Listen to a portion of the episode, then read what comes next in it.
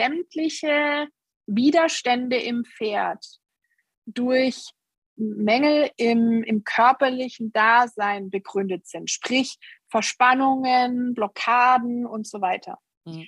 Das heißt, wenn ich weiter dran rumziehe, verstärke ich das. Mhm. Wenn ich anfange, die, mir das Wissen über die Anatomie und Biomechanik anzueignen und genau die zu benutzen, um meinem Pferd zu helfen, dann komme ich in einen ganz anderen Modus rein, wo das, wo, wo das Pferd anfängt, mir zu vertrauen. Welcome everybody zum Pro Horse Talk mit mir, Linda Leckebusch-Stark. Herzlich willkommen zurück zum zweiten Teil mit Nina Obermüller. Hallo. Nina, du bist Trainer A und Pferdewirtschaftsmeisterin, richtig? Jawohl. Und Zuchtleiterin der DQAA und auch Richterin. Da kommen wir später noch zu. Wir fangen mal kurz mit dem normalen Pferdetraining an, nicht? Achtung, Zuchtleiterin bin ich nicht. Ich bin Zuchtrichterin und Zuchtausschussmitglied, aber Zuchtleitung hat Johanna Brandes. Aber das war sicherlich nur eine Versprecher. Ja, genau. nee, dann fangen wir aber mal mit dem an, wo ich mich ein bisschen auskenne, mit dem Pferdetraining. Was ist dir denn generell bei der Pferdeausbildung wichtig? Mir ist sehr wichtig, ähm, dass egal auf welchem Niveau, der Reitschüler, Kunde anfängt zu verstehen, die Biomechanik des Pferdes und inwiefern er darauf Einfluss hat äh, und oder auch nicht oder ähm, welche Schwierigkeiten das Pferd hat, zum Beispiel mit dem Reiter und wie er ihm dabei helfen kann. Das heißt, von relativ früh an ähm, versuche ich diesen Teil dieser Anatomie und der Bewegungslehre dazu mit einzubeziehen, um ein Verständnis dafür ähm, schon zu konstruieren, äh, wie dieses Lebewesen ein Stück weit funktioniert und von uns auch trainierbar ist, dass wir ihm aber auch helfen müssen, was ja schon wieder auch so ein bisschen in den Teil Horsemanship mit reinfällt. Also, dass wir es nicht benutzen in dem Punkt, sondern dass wir es verantwortungsvoll mit ihm zusammenarbeiten. Also ähm, das Pferd gesund erhaltend reiten. Genau. Und das äh, tatsächlich, ich bin ein wahnsinnig begeisterter Sportreiter. Ich reite für mein Leben gern Shows und Turniere. Ähm, und ich bin der Meinung, das geht auch auf einem Level, ohne dass die Pferde verschleißen. Um es mal etwas äh, hm, schockierend zu sagen. Genau, ich sage immer, wenn Zeit und Talent ist, geht das alles auf einem wunderbaren Wege. ja. Und Correct. da bin ich ja ein großer Fan der EWU und auch die DQH hat sich da ein bisschen angepasst, dass die dreijährigen Pferde im Fututi-Programm bei der DQH und bei der EWU komplett verboten unterm Sattel sind und dass es diese jungen Pferdeklassen gibt. Und das ist ja genau der richtige Weg, meiner Meinung nach. Richtig. Tatsächlich kommen wir ja noch aus einer Zeit, äh, da gab es schon Jungpferdeklassen und wenn du dann äh, nicht mehr stadtberechtigt warst in deinen Jungpferdeklassen, der Sprung zu einer Juniorprüfung war immens. Das war Wahnsinn. Und das, das äh, gut, es ist heute noch schwierig für ein Pferd, das ein bisschen älter ist, dass du dann erst in die Finger kriegst, tatsächlich in den Sport zu bringen. Ähm, manchmal brauchst du da eher einen LK3-Reiter, den du unter deine Fittiche nimmst. Das geht dann einfacher. Aber das Schöne ist, dass wir uns äh, allmählich dahin entwickeln, dass wir unsere Pferde wirklich sanft an den Sport ranbringen können ähm, und sich und denen die Zeit geben können, sich zu entwickeln. Die Frage ist immer das Wies. Also mhm. das muss ich mir jeden Morgen selber im Spiegel auch beantworten. Ähm, also nehmen wir jetzt mal ganz kontrovers die Longschleinklassen. Äh, die sind eine gute Sache, auch wenn ich kein Pferd vom Long, äh, kein Fan vom Longieren bin. Die sind eine gute Sache, um dem Pferd mit dem Anspruch mal die Arena zu zeigen.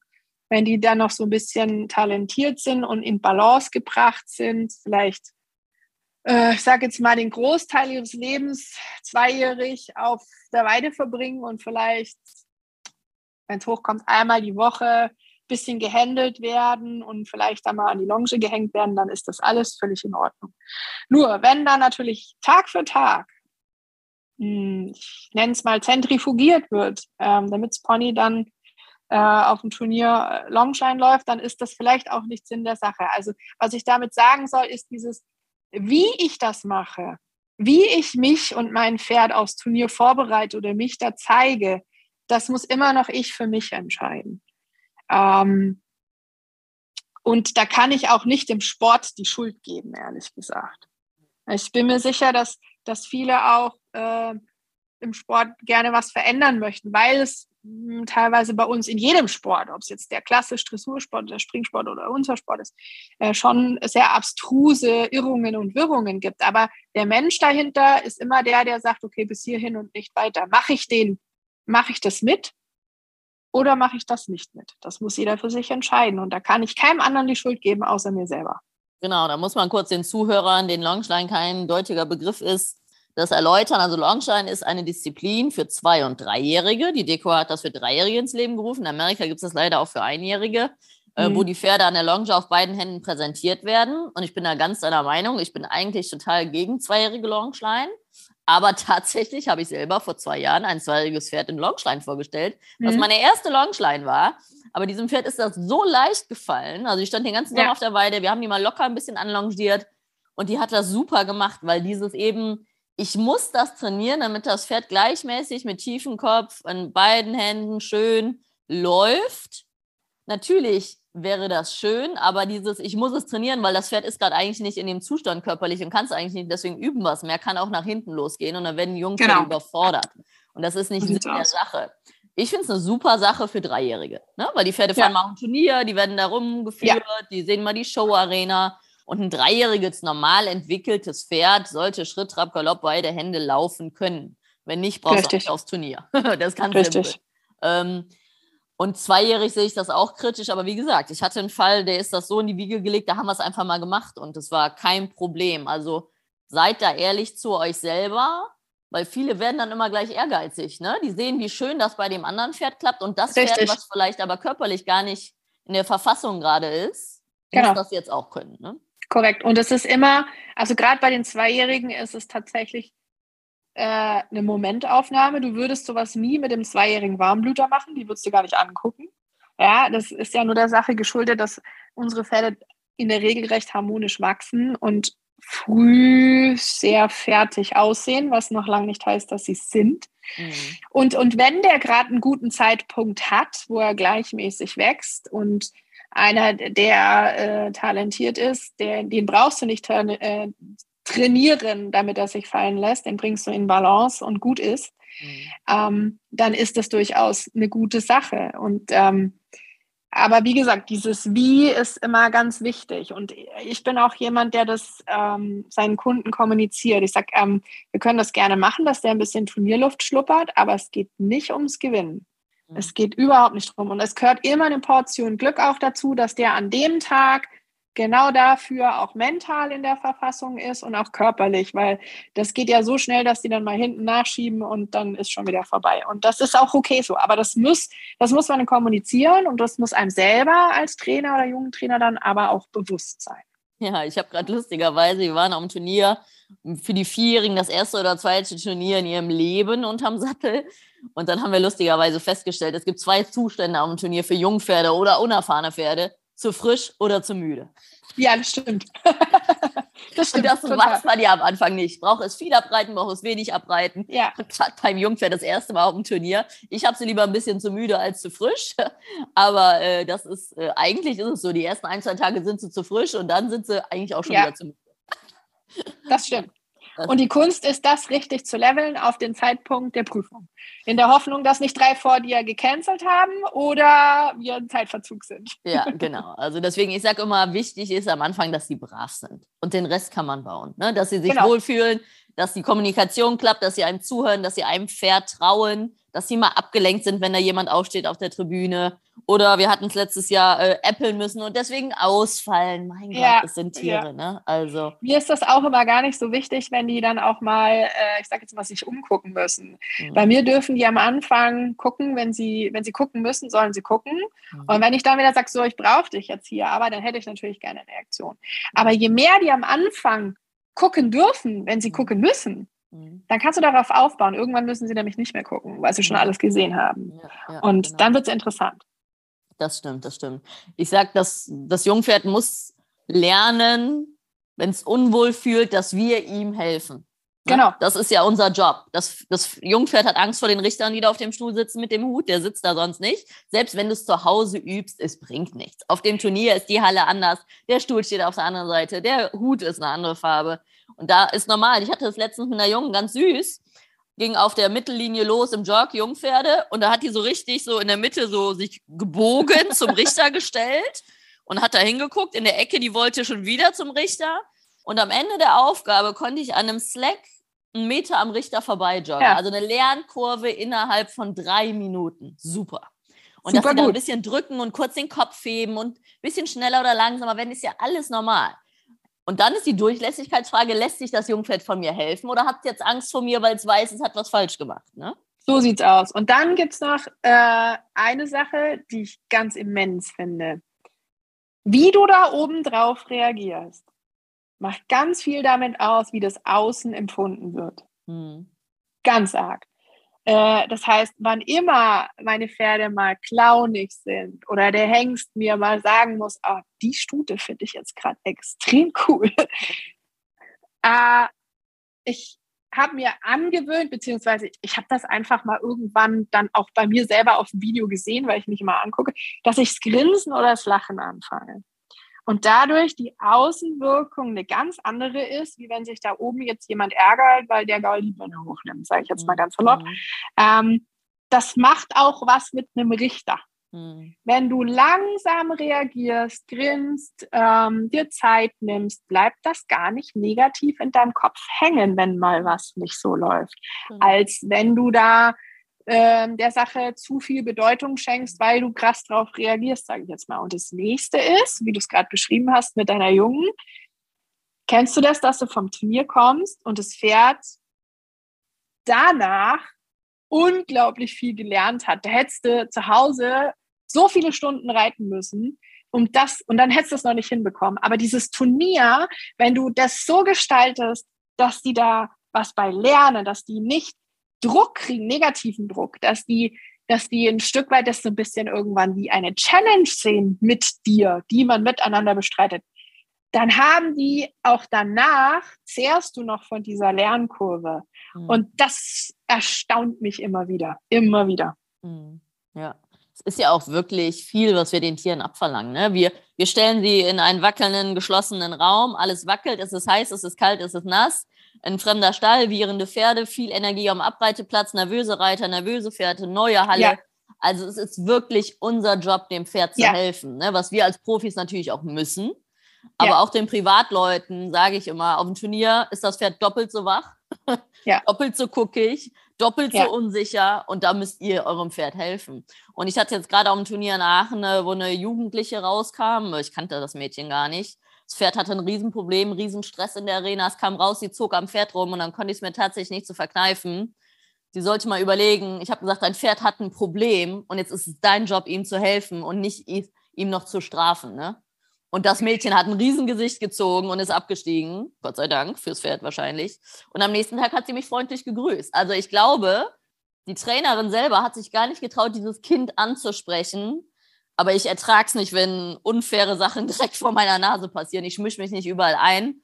Aber ich glaube, es war wichtig, dem Kind zu erklären, dein Pferd hat ein Problem, du musst ihm helfen. Oder lass es. Ne? Aber man kann nicht noch ein Pferd, was Stress und Angst hat, strafen. Also das ist wirklich, das gehört sich nicht. Also Genau, das ist richtig. Und äh, mir geht es genauso. Also ich habe in meiner Karriere auch schon äh, ein paar, ich sage jetzt mal, das ist ja so dieses oft so ein Teenager-Ding, junge, junge Menschen, die dann auch mit sich dann noch sehr zu tun haben und, und ihre Emotionen. Genau. Ja. Ähm, muss man aber auch, der Meinung bin ich auch, als erfahrener Trainer nett und höflich den Mund aber auch aufmachen und sagen, pass mal auf, so geht's nicht. Genau. Ähm, versuchen die dann irgendwo abzuholen, wo sie es verstehen oder zumindest mal drüber nachzudenken. Und ähm, da kommt genau der Punkt, wo sich bei mir so der Kreis schließt zwischen dieser Affinität für Anatomie und auch dem Pferdetraining. Ich bin ja ein kleiner Bougerist.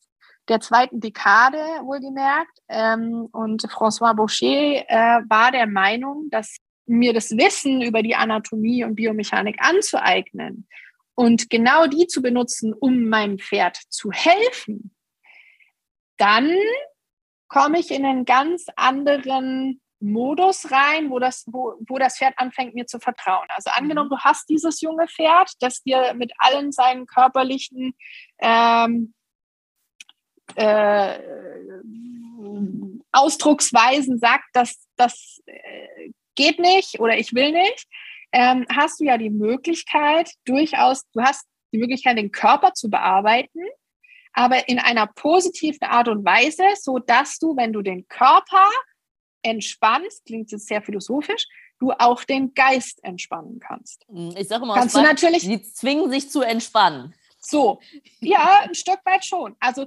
ähm, du kannst natürlich auch in die andere Richtung arbeiten, mhm. aber du kannst es auch so machen. Mhm. Ähm, ich sage dann immer gerne mal so ein bisschen ketzerisch, ist sehr gerne so ein bisschen meine Art, du gehst jetzt auch nicht zum Bäcker, um äh, deine Rückenprobleme bearbeiten zu lassen. Und so sehe ich das bei uns Pferdetrainern ehrlich gesagt auch. Wir sollten sowohl über die menschliche Anatomie als auch über die Pferdeanatomie doch sehr viel Bescheid wissen, um genau das äh, auch wiedergeben zu können. Warum? Welche Konsequenz entsteht daraus? Also Form to Function. Und das Schöne dabei ist, wenn du das mit einbeziehst, auch bei deinen Kunden, egal auf welchem Niveau, natürlich für das Niveau verpackt, kriegst du sie komplett aus diesem emotionalen Thema raus. Komplett. Ja, ja. Und das macht es einfacher. Ja, das ist ja immer generell beim Pferdetraining oder auch bei Turnieren hast du oft einen negativen Spannungsbogen. Man bräuchte einen positiven Spannungsbogen, aber zu viel Spannung kann auch sehr schnell umschlagen. Ne? Ganz offensichtliche Zeichen, das Pferd schmeißt den Kopf hoch, schlägt mit dem Schweif, rennt oder klemmt. Haben wir ja. viel bei den Westernpferden, ne? Ja. Und da ist ja schon ganz rudimentär dieser Opposition Reflex. Drück mal gegen einen Fohlen. Das drückt erstmal voll dagegen. Und das macht ja Richtig. jeder Muskel kurz aus Reflex sich erstmal zusammenziehen. Ne? Ja. Und das war auch so ein Aha-Effekt in meiner Meisterarbeit. Ich habe ja ein Jahr lang Pferd ausgebildet. Ich habe die ersten Jahrgang Schwerpunkt Reiten machen können. Man musste ein Jahr lang ein Pferd ausbilden, was ich ja immer mache, aber ich musste es reflektieren, aufschreiben und strukturieren. Also ich habe es mhm. zwar gemacht, aber danach habe ich es erst reflektiert und äh, das alles aufgeschrieben. Und ähm, tatsächlich, ich glaube, es ist vielen nicht bewusst. Auch mir war das jetzt nicht so ganz präsent. Das Pferd hat ja eine Ober- und eine Unterlinie und jeder Muskel hat einen Gegenspieler. So und der Rückenmuskel kann sich nur aufdehnen, wenn der Bauchmuskel sich zusammenzieht. Ergo, zum Beispiel, ähm, das ist ein wunderschöner Punkt, den du da benennst. In der Regel sagen wir ja, dass sie den Rücken aufwölben. Allein das ist schon falsch. Richtig. Wir lassen den Bauchmuskel kontrahieren. Genau. Und bei mir ist, ist das Wording immer ein komplett anderes. Deswegen mhm. weiß ich, du hörst da irgendwann bei den Leuten, bei wem sie reiten. Ich sage immer, hol dir den Bauchmuskel. Das ist natürlich stark vereinfacht. Mhm. Aber das meint, wer wölbt den Rücken auf? Der Bauchmuskel nicht der Rückenmuskel. Der mhm. Rückenmuskel kann sich nur von vorne nach hinten und von hinten nach vorne kontrahieren, aber nicht nach oben. Mhm. Genau.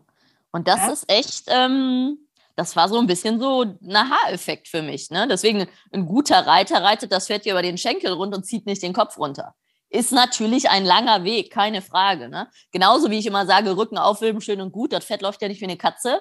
Wenn das Pferd locker durchschwingt, den Hals fallen lässt und von hinten nach vorne durchschwingt, dann bist du schon ganz gut weit gekommen. Ne? Es ist alles eine Frage der Balance. Also Balance steht bei mir als alleroberster Punkt. Ohne Balance hast du keinen Takt, keinen Rhythmus, keinen Schwung, kein Gerade richten, keine Schubkraft, nichts. Was heißt denn für dich Balance? Definier das einmal gerne für die Zuhörer. Balance ist, ein, wenn ein Pferd äh, im Gleichgewicht ist, in dem Fall bei Longline ohne Reiter mhm. und mit Reiter sowieso. Also es fängt schon damit an, und das muss man sich mal klar machen, dass dieses wunderbare Konstrukt Pferd, äh, wie dieser Fluchtmodus funktioniert, auch im körperlichen. Das heißt, wenn ein Pferd im Fluchtmodus ist, dann geht der Hals hoch, der Rücken wird stabilisiert, der Rücken ist fest und die antriebsstarke Hinterhand schiebt nach vorne. Super. Und je stärker der Schub, desto schiefer das Pferd. Also guck mhm. dir Rennpferde von hinten an, die laufen extrem versetzt. Mhm. Ja? Also der Rückenmuskel ist im Übertempo fest. Mhm. So, keine Balance. Dadurch muss der Hals den Rücken stabilisieren und ein Widerlager bilden. Also nach oben und zur Seite. So. Kein Pferd auf dieser Welt würde freiwillig in der Natur durch so eine 20, 40 Meter Reithallenecke durchgaloppieren. Sondern, was machen sie, wenn sie nicht gerade einen Koppelzaun vor der Nase haben? Sie rennen rein, sie halten an, sie drehen um, sie rennen raus. Das heißt, streng genommen kennt das Pferd in diesem Ausmaße wie in einer Reithalle Flieh- und Scherkräfte nicht wirklich. Also korrektes Stellen und Biegen meinst du jetzt, im Balance um die Ecke laufen. Genau, also ähm, nein, ich meine schon, dass das Pferd an sich die Auswirkungen von Fliehkräften und von Scherkräften nicht so in der Natur äh, empfinden muss, wenn wir jetzt keinen Koppelzaun haben, ähm, wie in einer Reithalle. Das heißt, wenn du ein Pferd in eine Reithalle holst, dann muss es erstmal lernen, mit diesen verkleinerten Maßen klarzukommen. Und da fängt es in der Regel dann beim Longieren an, denn dann ist, das ist das Erste, wo wir dann oftmals dran scheitern. Du hast die hohle, du hast die feste Seite. Und ähm, auf der einen Seite drängt das Pferd nach außen, da wirken die Fliehkräfte auf das äußere Vorderbein, die bündeln sich da. Und auf der anderen Seite, wo das Pferd quasi mit der Schulter nach innen fällt und sich nach außen stellt, wirken in der Regel auf das äußere Hinterbein die Scherkräfte. Denn das, die ersten freiliegenden Gelenke, wie das Knie und das Sprunggelenk, sind die, die diesen Scherkräften am meisten ausgesetzt also sind. Also mit Scherkraft meinst du, dass die Hinterband, Hinterhand rauspendelt, rausdrückt? Genau. Mhm. Das ist, ähm, Scherkräfte sind die, dass wenn du parallel zueinander liegende äh, Ebenen, wenn du die miteinander verschiebst oder zueinander verschiebst, dass auf das, was in der Mitte ist, diese Kraft ist, sind Scherkräfte. Also stell dir vor, du hast äh, ein Buch hm? und da steckst du einen Nagel durch. Und jetzt hm? verschiebst du parallel gegeneinander diese Buchdecke. Hm? Die Kräfte, die auf den Nagel wirken, das sind Scherkräfte. Ah, okay. Mhm. Scherkräfte, also was das Pferd ja nicht kann, ist, wie wir jetzt zum Beispiel im Sprunggelenk so hin und her kippen. Mhm ähm, das, die, die Gelenke, also bei jungen Pferden merkt man, wenn man Huf hochnimmt, dass es noch alles sehr beweglich ist, bei einem erwachsenen Pferd schon nicht mehr. Also die können nicht so ausgleichen mit ihren Gelenken, wie wir das können. Mhm. Und da, das ist das, wo quasi äh, auf, der äh, auf der festen Seite, Entschuldigung, ähm, wirken die Scherkräfte und es zieht die Gelenkflächen der hauptsächlich der Knie, der, des Knies und der äh, Sprunggelenke gegeneinander. Und es sieht auch so aus, wie wenn die Hinterhand ausschert. Mhm. Und das ist das, was am fatalsten ist in der Regel. Mhm. mhm. Das heißt, ich muss dem Pferd erstmal beibringen, ohne Reiter in diesem verkleinerten Maß wieder ins Gleichgewicht zu kommen, mhm. um eben größtenteils Flieh- und Scherkräfte oder die Wirkung dessen auf den Körper zu minimieren. Ausschalten kannst du sie vielleicht nicht unbedingt, aber zu minimieren. Und da steht, ist der erste Punkt der Gesunderhaltung. Und wenn ich den nicht angehe, dann habe ich schon, dann komme ich nie zum Reiten, weil der Gaul vorher schon ein Kniebandproblem hat. Was mhm. ja hier und da gerne mal im Wachstum haben. Genau, und da bin ich ganz bei dir. Also wir haben ja zwei Faktoren. Wir haben die natürliche Schiefe des Pferdes. Jedes Pferd hat eine gute und eine schlechte Seite, wie du gesagt hast. Die hohle Seite ist die, wo das Pferd gerne sich hinstellt und biegt, also sich gut stellt und biegt. Und die ja. äh, schlechte Seite ist dann die steife Seite, kann man so sagen. Das habe ich gestern noch eine Auszubildenden erklärt. Und äh, dann haben wir auch noch bei Jungpferden die zwei Augen, was ja ganz viele mhm. vergessen. Ne? Das ganz Richtig. oft die Jungpferde werden links geführt, die kennen dich von links. Ja. Und dann gehst du mit denen in Roundpen, links klappt noch und rechts wollen die immer rumdrehen. Und das ist nicht, weil das ein blödes Pferd ist, sondern die, das ist so ein bisschen wie Links- und Rechtshänder, sagt man so am Anfang, ja. wenn du das nicht umtrainierst, ne? dass die das wirklich nicht ähm, wollen. Das hatten wir gerade noch mit Jungpferden am Reitplatz. Die arbeiten am Roundpen, das geht jetzt. Jetzt haben wir die am Reitplatz zusammen freilaufen lassen für Fotos und die wollten nur linke Hand laufen. Rechts haben ja. die immer Handwechsel eingeleitet. Ne? Ja. Und das sind ja so ganz viele Dinge, wie du richtig sagst. Es ist unser Job, für Aufklärung zu sorgen, dass die Leute Fachwissen bekommen. Warum ja. macht das Pferd jetzt das? Genau. Ne? Also, korrekt. Und das ist wirklich, deswegen habe ich auch diesen Podcast, weil ich das total interessant finde, weil es jeder an andere Worte fasst. Mhm. Und ich finde super, super spannend und auch ähm, ich selber sage immer, ich bin Schulterfreak. Aber diese natürliche Schiefe des Pferdes und auch diese Diagonale des Pferdes vergessen viele. Was passiert, wenn du an der Longe das, dem Pferd den Kopf nach innen ziehst? Die Hinterhand driftet raus. Und das machen ja dann viele im Reiten falsch. Die überstellen ihr Pferd und holen das Pferd aus der Balance, ne, wie du gesagt hast. Und das ist echt, ähm, wenn er so ein paar Ursachen präsent hat oder so ein paar Bilder im Kopf, ist das ganze Anatomie, die auch sehr theoretisch ist, aber wirklich sehr praktikabel, ähm, deswegen ist eigentlich der Job, guckt mal, welches von eurem Pferd, welche ist die gute und welche ist die schlechte Seite. Ne? Und die schlechte das muss man ist, genau. Also, weil du musst ja die auch so ganz leicht unterschiedlich bearbeiten, genau aus genau. dem Grund. Und wenn mir das nicht bewusst ist, das Krasseste, was ich jemals hatte, da ist eine Bereiterin zu mir gekommen und wollte Unterricht haben. Und ich habe sie gefragt, ich habe sie erstmal reiten lassen und, und habe dann gesagt, du, erzähl mir mal ein bisschen was, du hast das Pferd jetzt ein bisschen geritten, erzähl mir mal ein bisschen was drüber und vor allem Dingen sag mir, wie du dieses Pferd weiterhin gerade richten würdest, äh, was die hohle, was die äh, feste Seite ist. Und dann konnte ich mir dir keine Antwort geben. Und dann dachte ich, okay, hier läuft was ganz schief. Mhm. Also der Punkt ist, wenn ich jahrelang einfach, weil ich das nicht verstanden habe oder weil, weil mir das gar nicht klar ist und, und das ist nicht die, der Fehler bei demjenigen, ähm, sondern das ist ganz oft, sage ich mal, Trainersache, wobei all dieses Wissen für jeden zugänglich ist. Also man kann sich da auch nicht rausnehmen. Ähm, wenn mir das nicht klar ist, dann drehe ich, trainiere ich jahrelang in die falsche Richtung mhm, genau. und kann das Pferd kaputt trainieren. Mhm. Ich hatte das gestern noch mit einer Auszubildenden, und dann habe ich gesagt, fängst im Schritt an und der hat ja die und die schlechte Seite und dann hat sie gefragt, ja, welche Seite war denn die schlechte? Ich habe gesagt, ja, weiß ich nicht, aber du wirst es in zwei Sekunden merken. Reit mal eine Wolte nach rechts, reit eine Wolte nach links, dann weißt du es. Ne? Und das ist ja auch ganz normal. Im Idealfall wechselt die Seite irgendwann. Ja, richtig. Wenn alles gut ist, wechselt sie. Und ja. ich persönlich bearbeite die schlechte dann immer doppelt so viel. Das heißt, ich fange kurz rechts Wolte an, kurz links Wolte und nochmal rechts Wolte, dass wir die immer einmal mehr machen, ne? Damit wir diese Seite aufdehnen. Ähm, und ähm, bei Jungpferden ist es normal. Und dann im Idealfall wechselt es. Wenn es halt über Jahre nicht wechselt, hat das Pferd oft ein körperliches Defizit. Dann muss man gucken. Ne? Also es kann auch sein, dass es immer ein bisschen bleibt, aber im Idealfall, es gibt ja selten Pferde, die wirklich auf beiden Seiten gleich sind. Ich habe es ganz oft gerade die ersten zwei, drei Jahre in der Ausbildung, dass sie die Seiten wechseln. Das ist ganz normal. Ne? Und auch da sind, selbst wenn sie auf der einen Hand ein bisschen steifer sind, kann auch sein, das Rest des Lebens. Aber wenn es immer schlechter auf einer Seite ist, dann sage ich immer Zahnarzt, Physio oder Sattel. Ne? Also irgendwas muss dann geklärt werden.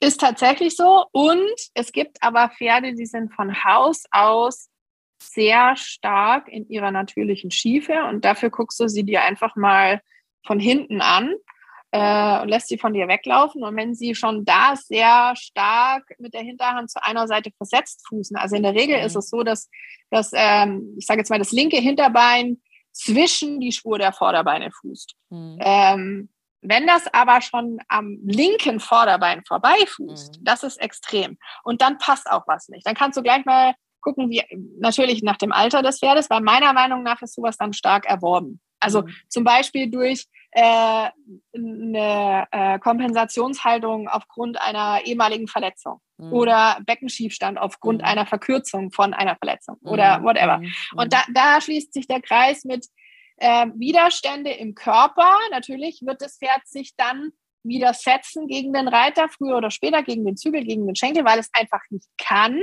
Und wenn ich eben diese ähm, Problemzonen, Blockaden, Muskelverkürzungen als solche wahrnehme und diese bearbeite, dann kriege ich das Pferd da auch wieder raus, früher oder später. Also ich bin immer wieder erstaunt, was man noch alles wieder hinkriegt. Es gibt Dinge, die sind irreparabel und trotzdem bin ich immer wieder erstaunt, wenn man dem Pferd hilft, wie viel sie über sich hinauswachsen und über ihre körperlichen Möglichkeiten, ich denke, das kannst du doch eigentlich gar nicht können. Und sie können es dann doch. Genau. Na, das berühmte Interieur. Und aber wenn ich den an die Hand nehme und sage, ich helfe dir, dass wir da hinkommen, das dauert natürlich. Und man muss auch bei gewissen Sachen sehr vorsichtig sein, gerade bei Rekonvaleszenztraining, was du da tust, in welcher Intensität du das tust, ähm, weil die Strukturen natürlich stark beansprucht sind, wenn ein Pferd in Kompensationshaltung ist. Mein Lieblingsbeispiel ist immer sämtliche Sehnenschäden. Denn jede Sehne ist Ansatz und Ursprung eines Muskels an einen, an einen Knochen. Das heißt, jedes Sehnenproblem war vorher ein Muskelproblem und wurde nicht als solches erkannt. Ja. Tut weh, die ja. äh, Erkenntnis, hilft aber im Normalfall. Ja, wie ich auch tatsächlich irgendwie die Erkenntnis habe, man sagt ja oft, Rainer haben oft Sport, Plotterpferde oft Rolle. Und tatsächlich, ich war ja viel in den USA und äh, man kann ein Pferd auf die Hufrolle reiten. Ne? Wenn die nie schwingen und immer hart auf den Boden knallen, dann geht irgendwann der Schleimbeutel kaputt. Ne? Ja. Deswegen kann man, genauso wie man Pferde zum Spatt reiten kann, indem man die nicht aufwärmt und zu viel überfordert, was das Hinterbein angeht und zu früh stoppt. Ne? Also man kann leider tatsächlich Pferde kaputt reiten. Man kann aber auch viel Prävention betreiben. Aber da ist natürlich eigentlich der Anfang von allem, äh, die Losgelassenheit, mental wie körperlich. Also dass wir eigentlich jeden Muskel kontrahieren können und aufdehnen können. Ne? Und das merkt man ja an der Linkswolte. Es zieht sich die innere Linie zusammen und die äußere öffnet sich und umgekehrt. Ne? Und deswegen arbeite ich dann auch immer die schlechte Hand einmal doppelt, damit die ein bisschen mehr Trainingseffekt hat. Und damit geht es ja wirklich erstmal los, dass das Pferd alle Muskelgruppen aktivieren kann, quasi. Korrekt. Und dazu gehört dann aber auch ein Reiter, der von oben aber auch merkt, macht das Pferd das korrekt. Mhm. Also das tun die alle schön und brav, aber viele, gerade talentierte Pferde, machen Sachen nicht korrekt. Mhm. Ähm, wie zum Beispiel, wenn du sagst, Muskulatur aufdehnen, damit sie, also ich sage jetzt auch immer gerne, nur ein maximal äh, aufgedehnter Muskel kann nachher maximal kontrahieren und somit am meisten Energie bereitstellen oder Kraft. Jetzt ist es aber oft so, dass dann gerne aus der Annahme, äh, ich sage jetzt mal, der ist rechts verkürzt, immer schön rechts aufgedehnt wird. Aber wenn du das nicht langsam tust, zum richtigen Maße, dann ist da ein Schutzmechanismus. Dann immer, wenn du, das macht unsere Muskulatur genauso wie die vom Pferd, wenn du einen Muskel schnell kontrahieren lässt, mhm. dann gibt es einen gewissen Schutzmechanismus, der dazu führt, dass die Struktur, also das Skelett, geschützt wird und der Muskel zumacht. Mhm. Das gibt dann kurz, wenn du Glück hast, äh, irgendwie so ein, wie so ein Stich. Manchmal merkst du es auch nicht. Ähm, der Effekt davon ist, dass dieser Muskel anfängt zu verhärten. Wenn dieser Muskel verhärten anfängt, fängt er an, dann muss der Gegenspieler mehr Arbeit machen, um den wieder zum Dehnen zu bekommen. Mhm. Der überarbeitet sich genauso und fängt wieder an, sich zu verhärten und irgendwann aus zwei verhärteten Gegenspielern haben wir dann die involvierte Szene. Das heißt, ich muss dieses Aufdienen der Muskulatur langsam und im richtigen Maße machen. Ja, Warmreiten, großes Thema und auch eigentlich ganz simpel. Es geht ja eigentlich darum, als guter Reitlehrer von den Reitschülern das richtige Bild zu vermitteln. Ich sage immer, wenn der Kopf hochgeht und die Schritte, Tritte oder Sprünge kleiner werden, ist der Rücken weg. Jetzt übertrieben gesagt. Ne? Aber das ist ja das. Viele gehen in eine Wolte und das Pferd macht kleinere Schritte, schwingt nicht mehr durch, hebt den Kopf oder zieht nach unten, ist genauso.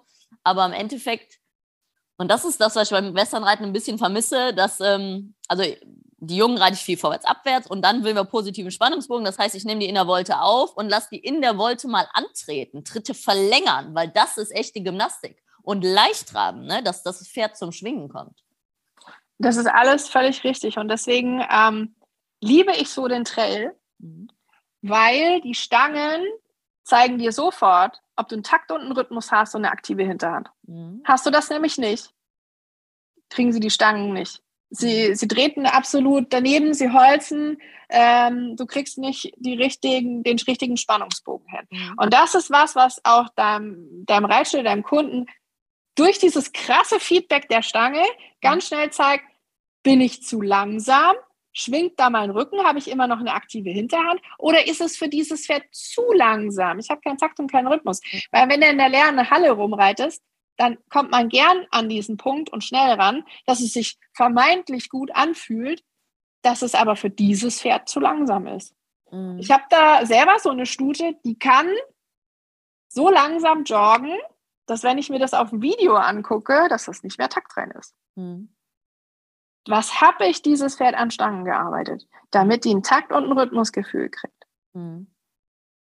Ja, das ist ja auch mein Appell immer, Cavaletti-Arbeit am Kappzaum zu machen, ne? weil das ja. wirklich und da aber Richtung Rahmenerweiterung. Also wirklich, ja. gestern noch über Abstände gesprochen. Die normalen Lobrover liegen ja bei mir circa immer auf zwei Meter. Also mhm. ich glaube 1,80 bis 2,10 offiziell, ne? Ja. Und wenn ich dann aber Galoppstangen mache, lege ich auf 250 fast. Ne? Also ja. an der Longe, damit die sich ja. erweitern Strecken. und den Rahmen mhm. erweitern, genau. Weil dieses über zwei Meter Longieren ist jetzt meiner Meinung nach, also wenn sie gut longiert sind, machen sie einen Trabschritt dann da rein. Ne? Also dann, damit die mal wirklich durchschwingen. Ne?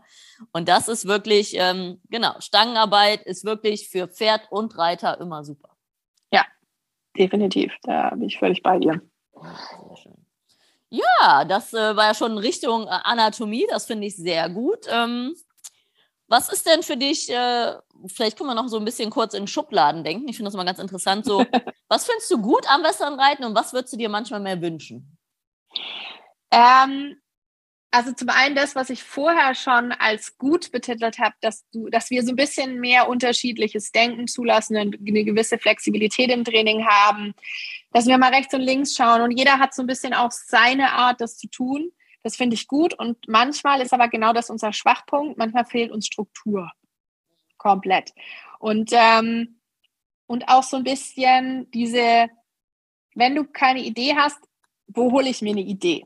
Also äh, deswegen habe ich gesagt, ich bin ein kleiner Bougerist. Also ich mache auch viele Dinge, die ich vom klassischen, äh, fast schon barocken Reiten übernommen habe. Also diese Sachen waren alle schon mal da. Die waren auch, ich habe da mal so ein Interview gehört, tatsächlich früher in der deutschen Reitlehre drin. Sowas zum Beispiel hört sich hart an, ist es nicht. Ist was ganz, ganz Tolles. Es nennt sich Ab Kauübungen, Abbiegen und Abbrechen des Halses. Äh, ist eine ganz tolle Geschichte, die komplett rausgenommen worden ist. Natürlich durch, durch die HDV 12, die Heeresdienstvorschrift von, äh, von äh, 1812 glaube ich, ähm, die ja quasi dazu da war, ähm, dem äh, Johannes Müller von nebenan kurz und knapp darauf vorzubereiten, äh, in den Krieg zu ziehen mit seinem Pferd und möglichst nicht zu sterben. Also eigentlich Gebrauchsleitweise. ja, genau, so ist es. Und, und da, genau das ist der Punkt. Äh, es, es hat einen Grund, warum es so gekommen ist. Aber alles, was davor war, war nicht unbedingt schlecht und kann man sich auch wieder als Idee heranholen. Mit Hirn und Verstand. Immer bitte mit Hirn und Verstand und auch hinterfragen. Macht das Sinn? Ähm, passt das zu unserem heutigen, auch wissenschaftlichen Wissen. Aber vieles davon war wirklich eine gute Geschichte und wurde halt abgekürzt dadurch. Und daraus ist dann wiederum ähm, natürlich unsere deutsche Reitlehre entstanden, die oft die, ähm, ich bin sehr kritisch, was das angeht, äh, aber nicht aus dem Punkt, was, weil, weil ich nicht glaube, dass es richtig ist, was da drin steht, sondern dass es oft falsch verstanden und falsch umgesetzt wird. Und ich habe schon, weil ich eben nicht nur Quarter trainiere, sondern alles, also vom Warmblüter bis zum Alt-Oldenburger, ähm, bis zum Isländer, äh, bis zu Spanien, Barockpferde, alles Mögliche mit unterschiedlichen Winkeln, Halsaufsätzen und so weiter und so fort. Ähm, siehst du relativ schnell, was funktioniert und was nicht funktioniert. Und viele Sachen muss ich auch sagen, die beim Quarter so praktiziert werden, das würdest du auf einem warmen Blut nie machen, da würdest du nämlich sofort im Dreck landen. Mhm. Also auch das lässt dich lernen und ähm, deinen imaginären Rucksack oder Werkzeugkasten füllen mit Sachen, wo du sagst, okay, das funktioniert fast durch die Bank oder das funktioniert weniger oder der hat diese Schwierigkeiten, bei dem muss, dem muss ich so helfen. Ähm, und da eine, eine, eine große Vari Variabilität bilden. Und zu dem, was ich vorher gesagt habe, dass ich erst im Pferd versuche, wieder die Balance in einer verkleinerten Bahn zu geben ähm, und somit, so weit es nur geht, Flie- und Scherkräfte auszusetzen, versuche ich auch neben dem Gewöhnen an Gebiss und Sattel äh, in der Bewegung und im Stand das Pferd so weit darauf vorzubereiten, über diese Abkauübungen, dass ich das Pferd zum Kauen bringe, dass ich diesen Reflex, den man konditionieren kann, von oben nachher wieder anfragen kann. Das ist nämlich der erste Punkt, wenn ein Pferd sich verspannt, dass es nicht mehr kaut.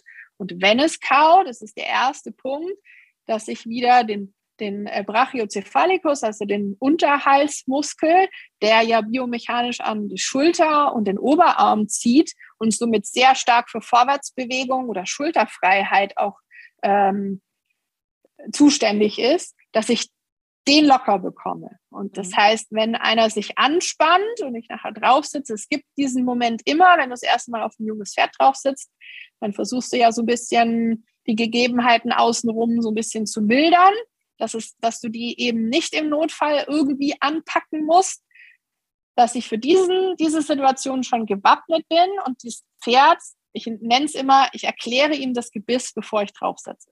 Drauf sitze. Ja, vielleicht kannst du uns mal kurz erklären, genau, wie du das kurz vom Boden machst und dann auch von oben abfragen kannst. Das mache ich sehr gerne. Also zum einen ist es so, ähm, dass du dem Pferd wirklich das Kauen beibringen musst über die ganz normale Wassertrense, über äh, diesen Reflex, ähm, über die Mundwinkel nach oben. Ohne einen Nasenriemen. Der würde nämlich entgegenwirken. Also genau, das Pferd muss Ober- und Unterkiefer öffnen können. Mhm. Ja? Ähm, by the way, äh, immer schön zu wissen, auch da, ein Nasenriemen wurde ursprünglich für das Pferd konstruiert und nicht gegen das Pferd. Der Nasenriemen sollte nämlich korrekt verschnallt dazu dienen, dass wenn das Pferd sich der starken, der zu starken Reiterhand etwas, dass es sich der, etwas entziehen kann durch ein dezentes Maulöffnen, dass der breite Nasenriemen über den knöchernen Nasenrücken diesen Druck verteilt. Dazu war der da. Und nicht, um das Maul zuzuschnüren. Mhm. Nur mal so. Ja? Also so altes Wissen ist eine tolle Sache. Kann ich nur jedem empfehlen. Es äh, braucht viele Recherche, aber egal. Auf jeden Fall, du konditionierst das Abkauen im Stand, weil im Stand hat das Pferd noch kein Balanceproblem. So, du konditionierst es erstmal, dass du von oben über ein leichtes Gebiss zum Maulwinkel, weil damit öffnet das Pferd Ober- und Unterkiefer, wie wenn es das Gebiss annimmt, also quasi das Gebiss auf der Zunge nach oben schiebt und schluckt.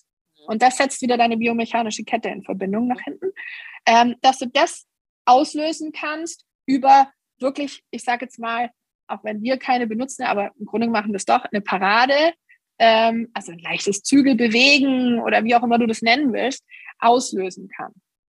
Und dann mache ich das Ganze und fange an, das Pferd im Stand äh, von unten zu stellen und im Hals zu biegen, nach rechts, nach links.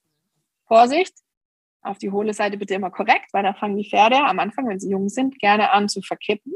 Das heißt, du musst es wirklich korrekt machen. Und deswegen kann man das nicht jedem Anfänger beibringen. Also es ist auch wirklich was, ähm, was ich nicht sage, mach's einfach zu Hause mal, sondern nur unter Anleitung von jemandem, der das wirklich verstanden hat. Weil sonst machst du was falsch. Sonst benutzen die Pferde die falsche Muskulatur. Ähm, und daraus, aus das Stellen und Biegen, ähm, auch das Strecken der Halsmuskulatur, dass du den, die Dehnung auslösen kannst. Also, dass du die Halsposition nach oben, zur Seite und in die Tiefe auslösen kannst. Mhm. Das nach rechts und nach links. Und was du damit tust, du lockerst die Halsmuskulatur. Und deswegen ist es so wichtig, dass du das korrekt machst. Weil wir machen das ja nicht wie ein Physio, sage ich mal, der gerne das Pferd am Halfter rumnimmt und dann mit seiner Hand die einzelnen Wirbel tastet und die Knochen äh, und, und äh, die Muskulatur dazu ähm, durchforst, wo ist eine Blockade, sondern du machst das übers Kauen. Und dann vorsichtig in der Geschwindigkeit, bis das Pferd es verstanden hat. Vorher und wie belohnst du das Pferd dann ganz am Anfang? Sobald es kaut, hörst du auf? Tatsächlich über, überloben. In dem mhm. Moment höre ich auf, mhm. tatsächlich. Also ich löse das aus über eine Parade und wenn die es kauen anfangen, höre ich auf und lobe die. Ich kenne das von, äh, mein Vater hat früher mal nach Philippe Karl ein bisschen geritten. genau, der macht das auch. Genau. Mhm. Und da haben die sich quasi vors Pferd gestellt, die Finger an die Trensenringe genommen, leicht hochgezogen, ja. die Lefze und dann halt gewartet, bis es kaut und dann halt Feedback genau. geben. Ne? Also und die meisten musst du aber, die, bei den meisten Pferden musst du das Gebiss bewegen. Und mhm. da musst du eine gewisse Fingerfertigkeit kriegen, äh, wie reagiert wann. Und je naiver, also je jünger sie sind, desto weniger ist das ein Problem. Mhm. Ähm, oder Pferde, die als Problempferde zu mir kommen, die fange ich quasi genauso an, weil du merkst genau, dass an irgendeinem Punkt was übersprungen worden ist, dass sie es nicht mhm. verstehen. Also Pferde, mhm. die als Problempferde kommen, äh, unterstelle ich immer, dass sie es nicht, dass sie es an irgendeinem Punkt nicht verstehen. Also was machst du? Du fängst quasi an, sie neu anzureiten. Und das ist mit ein Schritt. Und ja. ich merke ganz oft, dass die Pferde das Gebiss nicht verstanden haben. Und was macht der Reiter? Er schnallt eben schärfer ins Gebiss rein. Das ist aber in der Regel nicht fester. Genau, so. genau. Das heißt, ich bringe die zum Kauen. So. Und dann, ich mache das im Stand, nach rechts, nach links, nach oben und nach unten. Und dann gehe ich über und mache das in einer Kurzzügelarbeit. Mhm. In der Bewegung. Mhm. Das heißt, du stellst dich quasi an den Gurt, auf Höhe des Gurtes und nimmst die Zügel rechts und links, als ob du drauf sitzt. Genau. Ne? genau. So, genau. Und nimm dazu mit das Stöckchen bzw. die Gerte an die Schenkelposition. Das mhm. heißt, dass du somit auch schon über, du frägst über den schnellsten den Vorwärtsimpuls, mhm. kommt nichts, kommt kurz die Gerte, da wo dein Schenkel läge. Ja, weil wenn du zu, also ich kenne das noch von früher, so wie ich gelernt habe, junge Pferde anzuleiten, die waren alle triebig. Warum? Weil du sofort mit zu viel Druck, mit zu viel Pumpen, mit zu viel äh, an, an, an der Flanke dran bist, sage ich jetzt mal.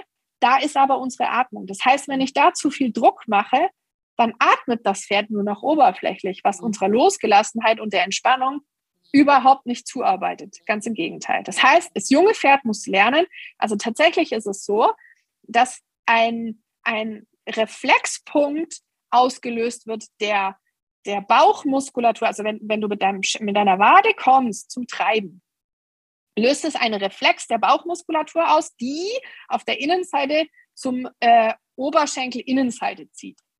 Das lässt die kontrahieren. Das alleine reicht aber noch nicht aus, dass das Pferd das Hinterbein nach vorne bringt. Aber du kannst eben das konditionieren über das Stöckchen.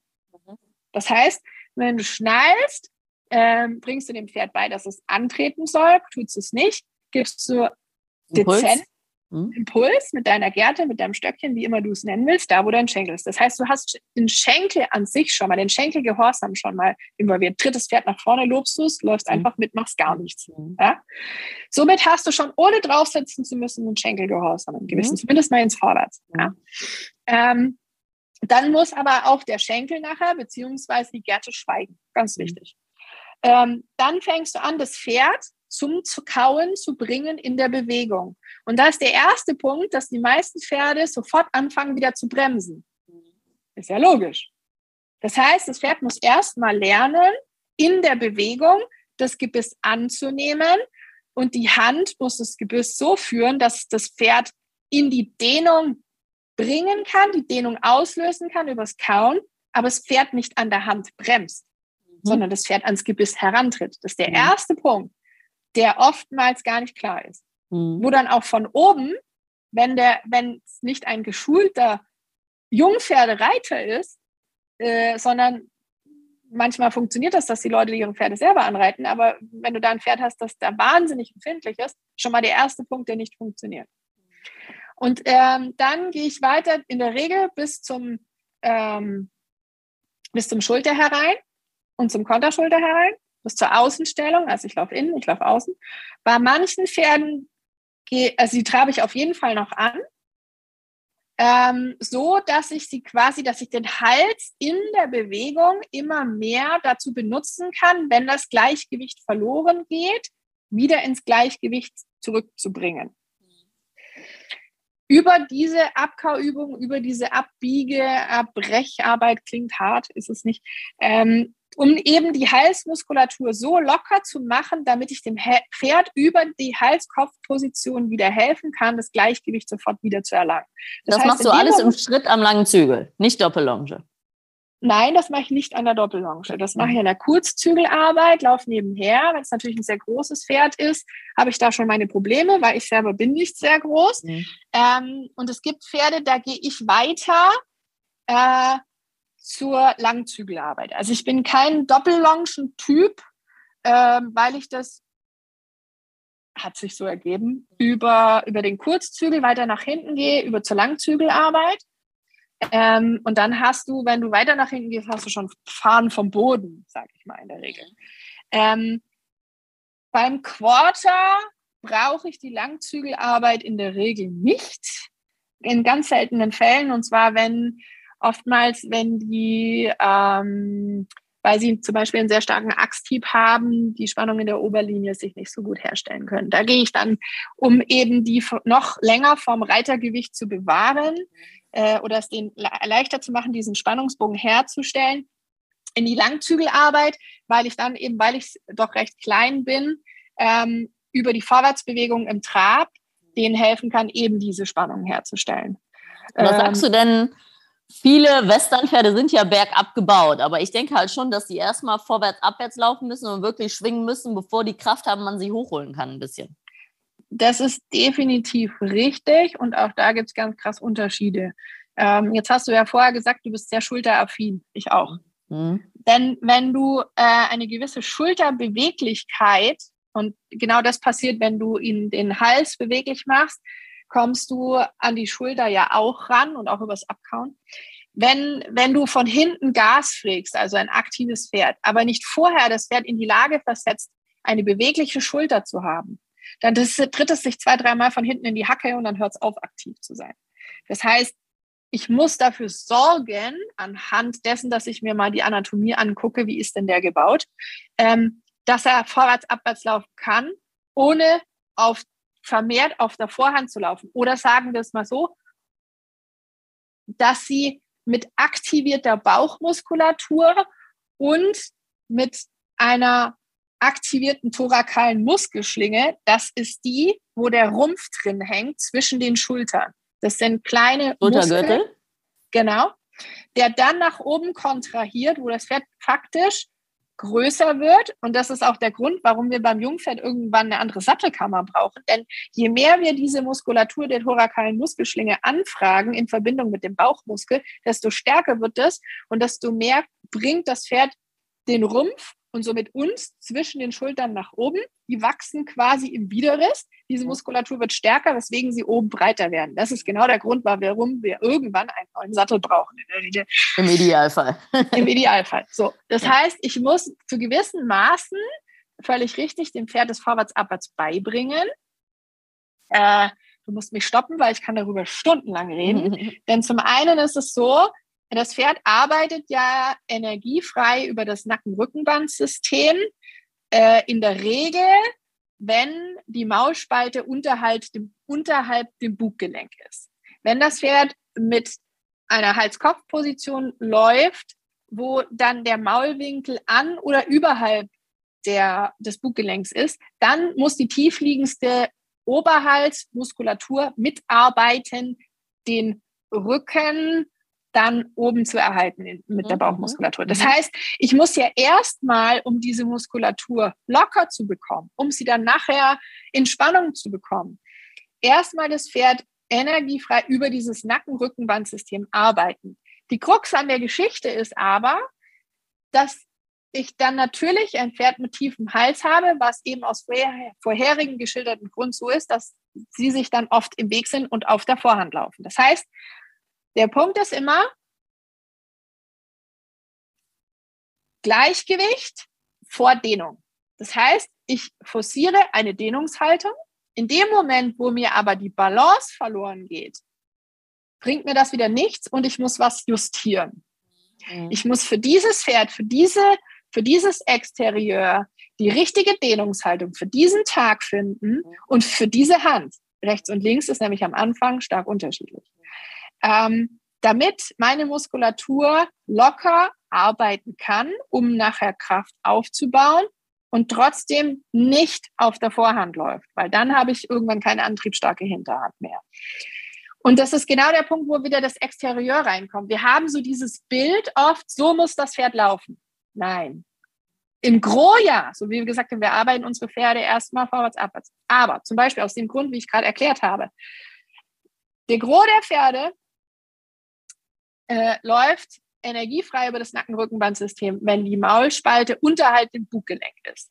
Wenn ein Pferd aber einen Axthieb hat, dann muss es tiefer gearbeitet werden, um diesen Axthieb zu übergehen und über das Nackenrückenbandsystem und die äh, und die äh, des Widerriss den Reiter und den Rücken aufzuwölben oder anzuheben. Das heißt, ja, die kurze Frage werfe ich rein. Ja. Das ist auch ein bisschen so bei überbauten Pferden, finde ich, oder? Also ein überbautes Pferd, damit das wirklich loslässt, muss leider zwischendurch mal einen Tacken zu tief laufen.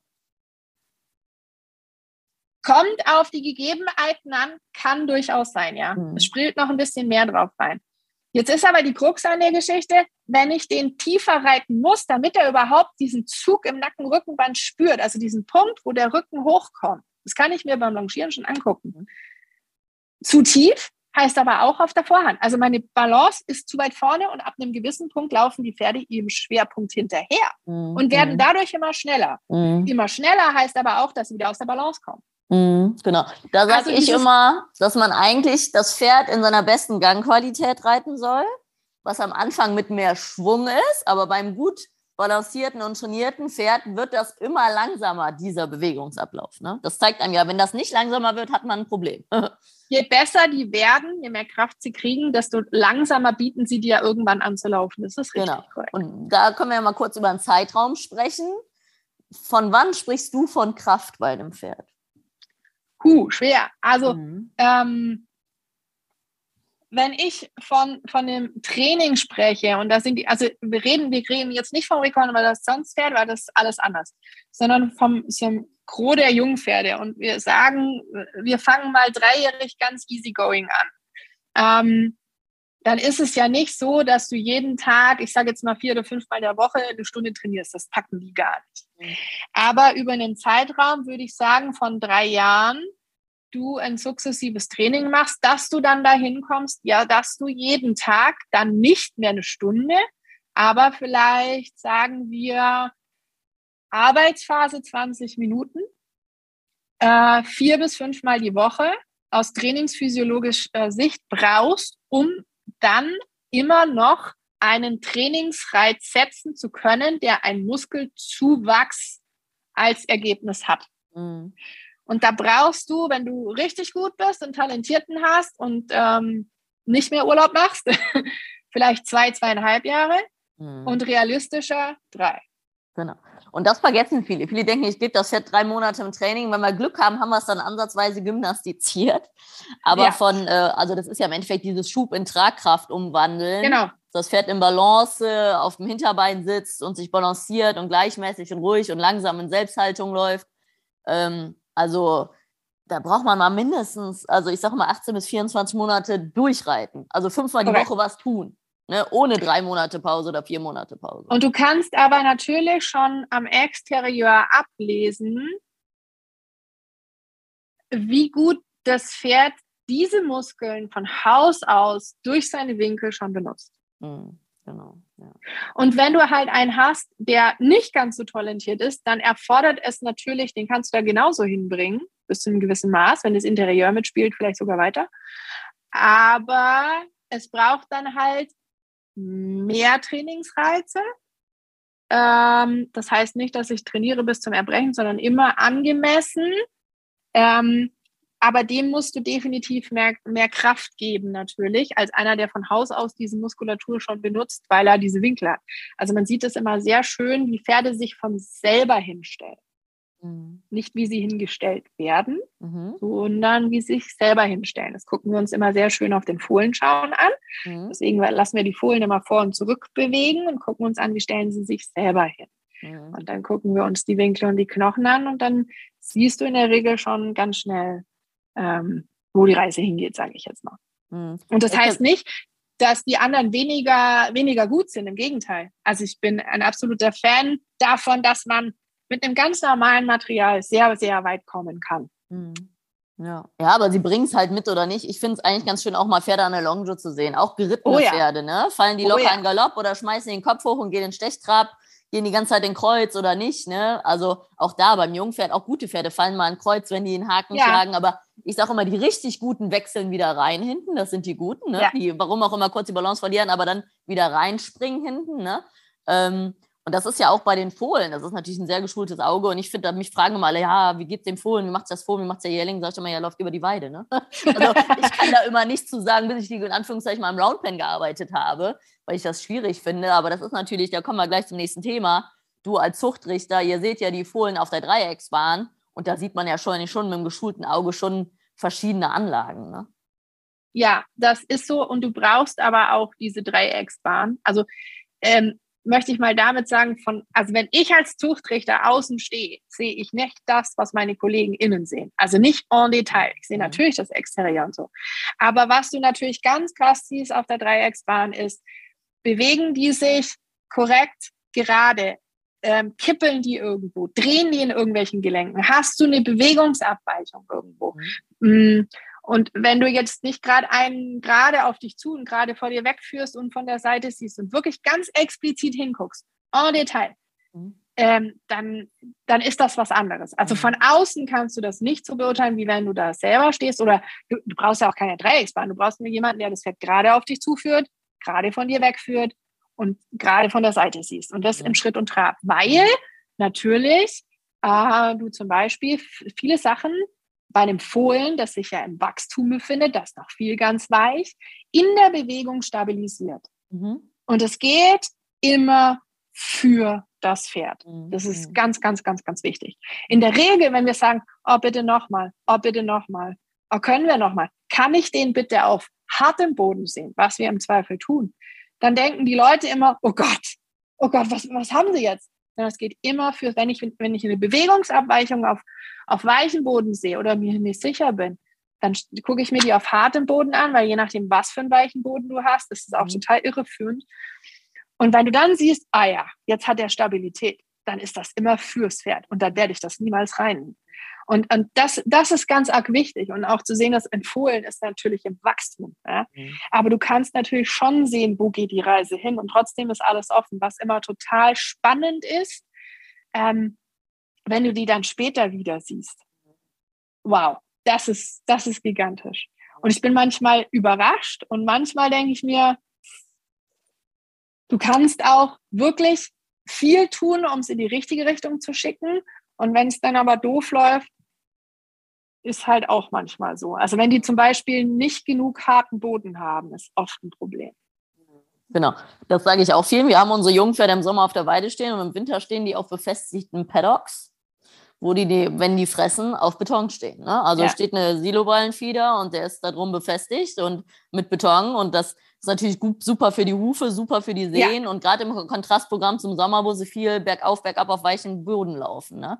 Das vergessen, glaube ich, viele. Viele denken, es tut ihnen gut, wenn die nur auf Sand stehen oder so, aber gerade so der Kontrast ist ja positiv. Ich würde immer unterstellen, dass die Leute sich, ja, dass sie es nicht besser wissen und ja. dass, dass sie sich das nicht bewusst sind. Ganz krass war, äh, letztes Jahr war das, wo das äh, so feucht bei uns war, also gerade im Süden. Im, äh, wir hatten letztes Jahr genau zwei Trockenperioden, wo wir Heu machen konnten. Und mhm. ansonsten hat es nur geregnet. Das ist gewachsen wie doof, aber mhm. es war alles immer weich. Mhm. Ähm, und letztes Jahr, wenn du dich dann von, von äh, durch ganz Deutschland bewegst und einfach siehst, dass es im Norden härtere Böden gibt als bei uns, wenn sie bei uns nur draußen stehen, dann siehst du das demografisch tatsächlich in dem Nachwuchs dass bei uns im Süden definitiv mehr Bewegungsabweichungen, mehr Kippeln, mehr Drehen in den Gelenken zu mhm. sehen war, mehr Wachstumsauftreibungen. Ich mhm. bin kein Wissenschaftler, aber ich vermute, das hängt ein Stück weit damit zusammen, als jetzt im Norden. Genau. Genauso wie ich immer appelliere, also wir kriegen unsere Fohlen erst immer ab April, Mai, damit die sofort raus können. Wenn die im Januar geboren werden und viel in der Box eingesperrt, Muskel, Sehnen, Gelenke, ja. ist ja Gift. Also sich nur fressen und kaum bewegen, das sind die, die Fohlen, die Chips kriegen etc. Ne? Also ähm, ist natürlich auch eine praktische Sache, dass sie gleich raus können, die Stuten gutes Futter haben, damit sie gute Milch geben, sprich gutes Gras. Aber es ist wirklich wichtig, dass das Fohlen sich schon am Anfang gleichmäßig bewegt und eben nicht dann in die Halle geht, eine halbe Stunde abknattert und dann wieder 23 Stunden in der Box steht. Ne? Ja, und du kannst auch das tatsächlich sehen. Also wenn, wenn äh, ein Fohlen kurz durch die Halle rennt und sich dann hinlegen muss, das würde ein Fohlen, das so aufgewachsen ist, wie du es gerade geschildert hast, nicht machen. Das hat, das hat was mit der Entwicklung der Lunge, der Atmung und allem zu tun tatsächlich. Und, und das ist in so frühem Stadium so, so, so, so, so wichtig.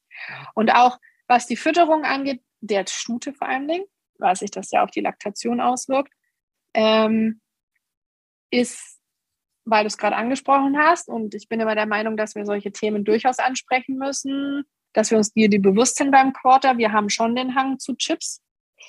Ähm, wir können dem aber ganz stark entgegenwirken, Ähm, was wir zum Beispiel tun bei uns zu Hause, wir haben, wir machen regelmäßige ähm, Heuanalysen der verschiedenen Weiden, die sind ja nicht alle gleich, ähm, und lassen uns für die, also für, zum einen für die Zuchtstuten, für die Jungpferde und für die älteren Pferde und für diese, sage ich mal, normalen Pferde in so einem Durchschnittsalter, dafür unterschiedliches Mineralfutter speziell herstellen. Mhm. Dass die Mineralstoffversorgung nahezu perfekt ist. Mhm. Ähm, denn Prävention ist immer besser als heilen müssen. Ne? Das stimmt. Und ich finde es irre, wie man jetzt Jungpferde und auch die Zuchtstuten sieht, wenn die aufs Gras gehen, wie viel besser die aussehen. Das kriegst du mit ja. keinem Kraftfutter da reingesteckt. Nee. Aber da ist natürlich genauso wichtig, dass der ganze Kalzium- und äh, Mineralstoffhaushalt das ausgleicht. Weil wenn die nur wachsen, aber die haben extremen Mangel, ist halt auch schlecht. Ne? Also das oh ist ja. Und richtig. sie dürfen vor allen Dingen auch nicht zu schnell wachsen. Ne? Das ist ja dann, dann gerne auch mal, das ist eher bei den Warmblütern mal gerne das Problem. Aber auch bei uns ist es so, dass du, dass du manchmal glaube ich, dass es gewollt ist, weil dann die Pferde besser entwickelt aussehen. Es ist was, was ich überhaupt nicht präferiere. Die sollen langsam wachsen, weil die Belastung der Knochen, Sehne und vor allen Dingen der Gelenke ist immens, wenn so ein Jungpferd zu proper dasteht. Das heißt genau. nicht, dass sie hungern sollen, um Gottes Willen. Ja, Aber also wir haben das gesundes Mittelmaß. Genau. Im Winter am natürlichen Sinne. Im Winter dann als Absetzer werden die gut gefüttert. Bei uns kriegen wir viel Kraftfutter und dann keins mehr, von Jährling auf zweijährig. Dann kriegen wir im Winter Heu und Heulage ab Libitum, genauso wie Mineralleckstein. Und dann sind die immer Haltungsbedarf, sich zu heizen. Und dann siehst du schon, am Ende des Winters sehen die nicht so gut aus wie am Anfang des Winters. Aber die sind jetzt nicht dürr. Und dann gehen die wieder auf der Weide und legen auch wieder das zu. Das ist auch vollkommen ja, in Ordnung, wenn dann die Weidesaison... Genau. Genau, so, so ist es genau in Deutschland. So. Genau. genau. Ne? Also dieses, da gibt es zwei Lager. Die einen pushen die zu viel im Winter, meiner Meinung nach, und die anderen lassen sie hochhungern. Und die sehen dann im Sommer immer noch schlecht aus. Das sollte natürlich nicht sein. Also der gesunde Mittelweg ist es wie immer. Ne? Genau, jeder wie er möchte. Aber wenn man sich über die Folgen bewusst ist oder was man damit vielleicht auch verhindern kann, dann darf jeder selber wählen, was er, was er denn tun möchte. Mhm. Ähm, und und äh, ganz oft ist es einfach ein, ein, ein Nichtwissen ja, genau. Also gar nicht ein, eine Böswilligkeit, sondern einfach ein Nichtwissen. Genau. Dann äh, wollte ich noch kurz hören, ähm, vielleicht kannst du mal so als Zuchtrichter, wie soll ein Quarter aussehen? Und vielleicht kannst du mal kurz diesen Unterschied definieren. Sagen wir mal, du hast das kleine Hunter Pleasure Fohlen, was da steht, und das kleine gute Raining Fohlen. Das sind mhm. ja total unterschiedliche Pferde, aber beide gut auf ihre Weise. Auf ja. was achtest du da? Also zum einen, also wir haben das ja oft, dass es heißt, oh, die Rainer werden immer schlecht bewertet und die, die Pläscherpferde stehen da vorne. Äh, wenn man sich wirklich unsere Beschreibung anguckt oder wer sich wirklich damit beschäftigt, kommt davon sofort ab. Denn wir suchen einen guten Beweger an Athleten. Und mir ist das völlig wurscht, was da von Pedigree hinten dran ist. Ein, äh, ein guter Beweger, der kann ein guter Rainer sein oder äh, ein gutes Pleasure-Pad. Das ist mir total egal. Es gibt auch nicht den Galopp. Zum Beispiel, ähm, wir bewerten nicht den Galopp an sich in der linearen Beschreibung, sondern ein, ausschließlich die Rückentätigkeit, die Athletik im mhm. Galopp. Mhm. Weil natürlich galoppiert ein Rainer anders als ein Pleasure-Pferd. Mhm. Aber die Athletik, die kann ich durchaus bei dem einen oder bei einem anderen beurteilen. Mhm. Also das hat nichts mit der Eignung zu tun, ja. Und wo diese Typen sich tatsächlich unterscheiden, also wir suchen, jeder darf sich das Zuchtprogramm durchlesen, da steht drin, was wir suchen. Wir suchen das, das äh, vielseitige äh, Quarter Horse, das ähm, kompakt ist, tatsächlich im Rechteck steht, nicht wie man jetzt mal vermuten könnte im Quadrat, weil natürlich durch eine gewisse Rechteck Artigkeit, mhm. äh, mehr Athletik, denn mehr Rippenbiegung, mehr Rückenbeweglichkeit gegeben ist. Wenn ich einen sehr kurzen Rücken habe, dann kann sich da natürlich auch nicht viel bewegen. Ja, das, das sind natürlich, genau. genau. Also all diese Sachen sind begründbar. Mhm. Ja? Und ähm, sicherlich auch einer Entwicklung unterlegen. Also ich bin jetzt äh, 40 Jahre alt, ich könnte mir vorstellen, dass das mal vor gewisser Zeit anders da drin stand. Ähm, da bin ich vielleicht noch nicht lang genug dabei, aber ich bin mir sicher, da, könnte mir vorstellen, dass da mal Quadrattyp drin stand. Also das ist ja auch einer Entwicklung äh, unterlegen. Und dann suchen wir natürlich das Pferd, das sich möglichst athletisch in Selbsthaltung äh, bewegen kann, denn der ursprüngliche Gedanke war, dass du den ganzen Tag dich auf diesem Pferd äh, bewegst und es somit auch sehr bequem sein soll und dementsprechend die Winkel äh, der Hinterhand auch so ist, dass es nicht über den treibenden Schenkel am Laufen erhalten muss, sondern sich quasi selber aktiviert und trotzdem über eine flache Bewegung der Vorderbeine sehr energiearm.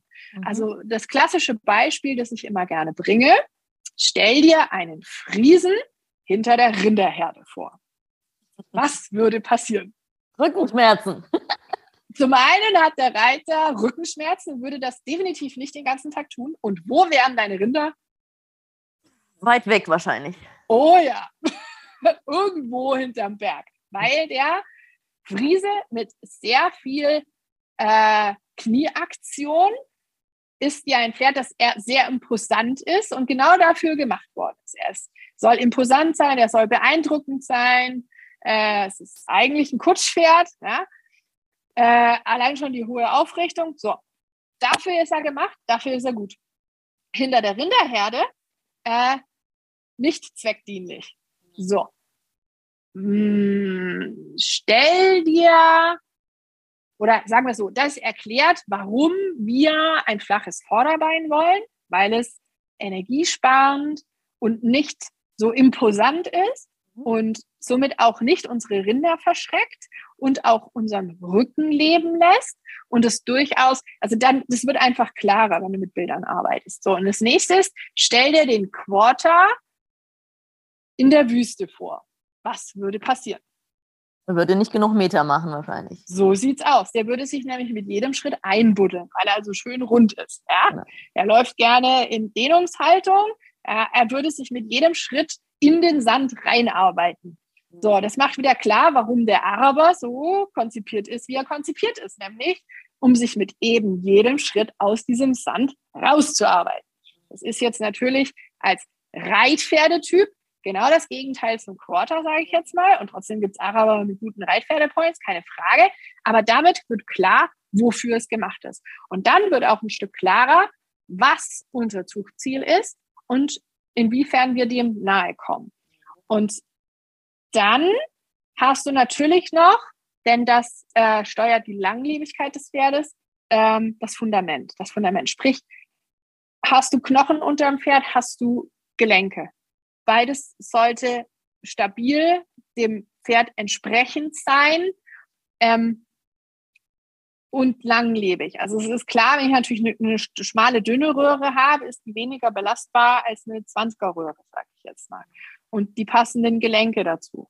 Ähm, das, das und eine korrekte Stellung, also möglichst gerade, also ganz gerade gibt es nicht, bei uns auch nicht, kommen auch Chefs daher, aber so gerade wie nur möglich, dass dann einfach einen vorzeitigen Verschleiß des Pferdes möglichst verhindert. Ähm, das ist einfach immens wichtig. Dann natürlich ähm, harte Hufe, äh, das Interieur ein Stück weit mit dazu. Ähm, dann ganz wichtig, auch eine gerade Nasenlinie ist uns, uns immer wichtig. Auch da eine gerade Nasenlinie ähm, gibt es keinen Ramskopf. genau, kein Ramskopf, wobei ein Ramskopf eher äh, ein Schönheitsmerkmal ist. Der hat biomechanisch keine negativen mhm. Auswirkungen, mhm. während ein Hechtkopf. Definitiv eine negative Auswirkung hat. Denn bei einem Hechtkopf, wo die äh, Nasenlinie eingekerbt ist, die angezogene Luft erstmal verwirbelt wird, ehe sie weitergeht Richtung Lunge. Mhm. Das heißt, eine gerade oder eine ramskopfartige Nasenlinie garantiert, dass die Luft geradlinig ah, reingezogen okay. wird und mhm. ankommt. Mhm. Ähm, Man denkt an einfach, den Mops. ja, genau. Ja, also das sind einfach, das eine ist das Schönheitsmerkmal, das andere ist dann einfach biomechanisch begründbar auch und hat Sinn und Zweck. Ja? Also der Punkt ist ganz einfach, wenn die Dinger keine Luft kriegen, dann laufen sie auch nicht 24 Stunden einer Rinderherde hinterher, weil dann fallen genau, sie irgendwann genau, tot um. Genau, genau. So. Und, und das, ist, ähm, das ist natürlich das Zweckdienliche und, und das nächste ist natürlich auch das, was, was wir als schön empfinden. Ähm, ein, ein harmonischer, zueinander passender Körper. Ähm, tatsächlich ist eine Über Überbautheit nicht zweckdienlich. Ne? Ähm, also das hilft nicht, wenn, wenn, wenn die hinten natürlich äh, wesentlich höher sind als vorne. Ähm, und da muss man trotzdem auch immer wieder gucken, woher kommt. Also es ist nicht immer die Mittelfußröhre hinten, die äh, Auslöser ist. Und Pferde können es auch wunderbar kompensieren teilweise. Also auch da immer so ein bisschen hinter die Kulissen gucken. Wo ja. kommt es denn tatsächlich her? Ja, und da finde ich halt, sieht man immer mehr diese großrahmigen Pferde, sprich Pleasure Hunter, die ja gar nicht 1,70 sein müssen, aber schon alle deutlich Richtung 1,60 gehen die wachsen schon anders wie der kleine Rainer. Das ist, ist mehr so. Richtung Warmblut. Ähm, ich mag diese elastischen, hochbeinigen Beweger, aber die brauchen ein, zwei Jahre länger. Also ich habe selber gerade dieses Frühjahr wieder Jungpferde angeritten oder wir haben, wir reiten ja dieses Frühjahr Jungpferde an und ich hatte eine dreijährige Stute, Raining gut gezogen, super athletisch, die stand besser da wie meine vierjährigen Allrounder zum Teil. Weil die ist einfach von der Kompaktheit athletischer ist und so. Natürlich hat sie nicht die Eleganz in der Bewegung, aber ähm, die sind schneller fertig auf den ersten Blick. ja, das ist richtig. Und, und da ist dann der Punkt, dieser Typ, mhm. wo sich unterscheidet. Und das mhm. ist Personal Preference, ganz ehrlich. Mhm. Weil das Schöne wiederum an unserem Sport und an dieser Rasse ist, diese Vielseitigkeit. Ähm, ich selber habe auch so einen Typ Stute zu Hause, so eine Hunter-Stute. Mhm. Und ich habe sie genau aus diesem Grund auch vorgestellt und linear beschreiben lassen. Wohlweislich bin ich mir sehr darüber bewusst, dass das kein Quarterhorse in dem Sinn ist. Also ganz klassisch, um mal aus dem Nähkästchen zu plaudern, als Zuchtrichter, wenn dir da ein Pferd vorgestellt wird, überlegst du dir, sieht das für mich ein Quarter, für einen Quarter aus? Sieht das für mich für einen Warmblüter aus? Sieht das nach Welch Kopp-Pony aus, Dartmoor-Pony oder Freiberger mhm. ja, an, oder Spanier. An was denkst du sofort? Mhm. Das ist so der Typ Pferd. Mhm. So. Und der Typ, auf dem reizt er aber nicht. Ja. Und das ist wieder Personal Preference. Mhm. Und ähm, da verlieren natürlich Pferde, die da nach rechts oder links von diesem Rennpony-Typ, sage ich jetzt mal, mhm. von diesem Urtyp, weggehen. Und trotzdem, also das muss einem einfach bewusst sein. Und trotzdem ist es doch schön, dass wir diese Vielseitigkeit haben. Ähm, denn zum Beispiel, ich weiß nicht, wie das bei dir ist, aber ich habe ja viele Warmblutreiter auch. Die Ü50 Warmblutreiter, das sind die, die du ein bisschen mit diesen eleganten Hunter-Typen abholen kannst. Wenn die nämlich sagen, ich möchte ein Nachwuchspferd, die sagen ganz oft, oh, die gefällt mir, die passt so ein bisschen in mein persönliches Beuteschema, aber rein vom Interieur sind es noch Quarter. Also ich will nicht sagen, dass alle Warmblüter spinnig sind, aber sie sind natürlich manchmal schon etwas speziell. Mhm. Und ähm, ein Ü50er muss ich jetzt vielleicht nicht mehr als Amateur auf einen dreijährigen Warmblüter setzen. Das kann vielleicht mal in die Hose gehen. Ne? Wenn du jung und wild bist, ist das nicht so schlimm. Und das ist so ein bisschen der Kundenstamm, der, der gerne auf diese Pferde geht. Und ähm, warum nicht das mit anbieten? Also es muss einem einfach nur klar sein, dass wenn ich und wir bitten alle darum, dass wir, dass wir die Vielzahl der Quarter Horses sehen und beschreiben dürfen, denn es geht ja um die Population. Natürlich beschreiben wir das Individuum, aber der, der Gedanke ist ja dahinter, dass wir über die Vielzahl der Beschreibung irgendwann in der Lage sind, über eine Zuchtwertschätzung so eine, ich sage es mal mit meinen Worten, eine Art Katalog herstellen zu können, wo man sagen kann, dieser Hengst hat mit einem überschnittlichen Durchmal dieses Merkmal vererbt. Und das kannst du ja nur über die Beschreibung und die Datensammlung der Population, um dann dem Züchter etwas an die Hand geben zu können, so wie es bei den bei den Kühen ja schon Milchleistung und alles Mögliche gibt, zu sagen zu können, okay, du hast eine Stute, die hat dieses und dieses Merkmal, das hat sie nicht so gut, du brauchst jetzt einen Hengst, der dieses Merkmal überdurchschnittlich gut vererbt. Mhm. Also das, Fakten sammeln. Genau, ja. genau. Und wir sind alle Teil, wir als Züchter sind alle Teil genau dieser Idee. Ähm, und wir sind gesetzlich dazu verpflichtet, als Zuchtverband unsere Population weiterzuentwickeln. Mhm. Ja, das muss man sich auch mal auf der Zunge zergehen lassen. Ähm, und ich würde jedem unterstellen als Züchter, dass er das will. Aber nicht jeder kennt die Stellregeln oder die Stellschrauben, wie das funktioniert. Nicht jeder weiß, wie er anpaaren soll. Und genau dafür ist diese lineare Beschreibung ein so wahnsinnig geniales Tool. Das Nur ist ganz neu, dass ihr das macht, ne? Na, so neu ist das nicht. Das, das gibt es schon, müsste ich nachschauen, aber das gibt es schon ein paar Jahre. Also das kam nach dem Bonitätssystem, weil das Bonitätssystem an sich war ja schon eine tolle Geschichte. Nur hat so ein bisschen diese Durchsichtigkeit gefehlt. wann ist jetzt einer ein 7,5er und wann ist es ein 8er? Und mh, hm, das ist so ein bisschen schwierig. Ja. Und dadurch, dass wir ähm, mehrere Punkte haben, können wir etwas klarer das Pferd beschreiben. Und das mhm. ist natürlich das, was die Zeit in Anspruch nimmt. Aber wir haben nicht mehr nur ein DIN A4-Blatt, sondern wir haben äh, über 50 Merkmale, die wir beschreiben und somit en Detail viel besser auch dem Züchter damit etwas an die Hand geben können, sagen, guck mal auf, deine Stute da und da und da, so sieht's aus. Da müsstest du gucken, dass du verbesserst. Und das hat sie selber richtig, richtig gut. Jetzt such dir einen Hengst dazu.